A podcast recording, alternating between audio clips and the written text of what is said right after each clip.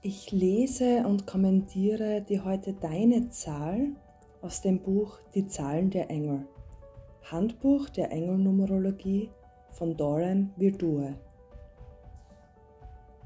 Du kannst dieses Buch auch gerne zur Hand nehmen, wenn es darum geht, dass du immer wieder auf eine gewisse Zahl triffst. Du siehst zum Beispiel die 11 oder die 22, die 21, ständig wiederholende gleichbleibende Zahlen.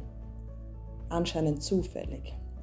In diesem Buch kannst du auf einfache und schnelle Weise nachlesen, was diese Zahl bedeutet und dir sagen möchte. Deine Zahl im Lebensweg ergibt sich durch die Quersumme deines Geburtsdatums. Zieh einfach jede Zahl eine nach der anderen zusammen.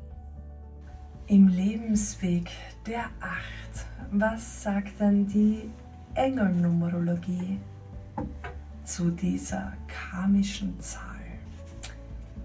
Die Acht, finanzielle Fülle steht dir bevor.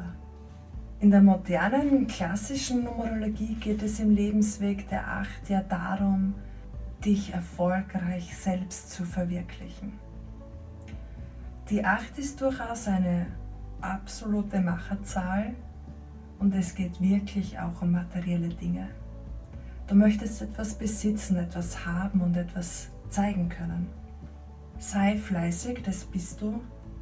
Ähm, Spring über deine Schatten, sei mutig, mach das, was du willst.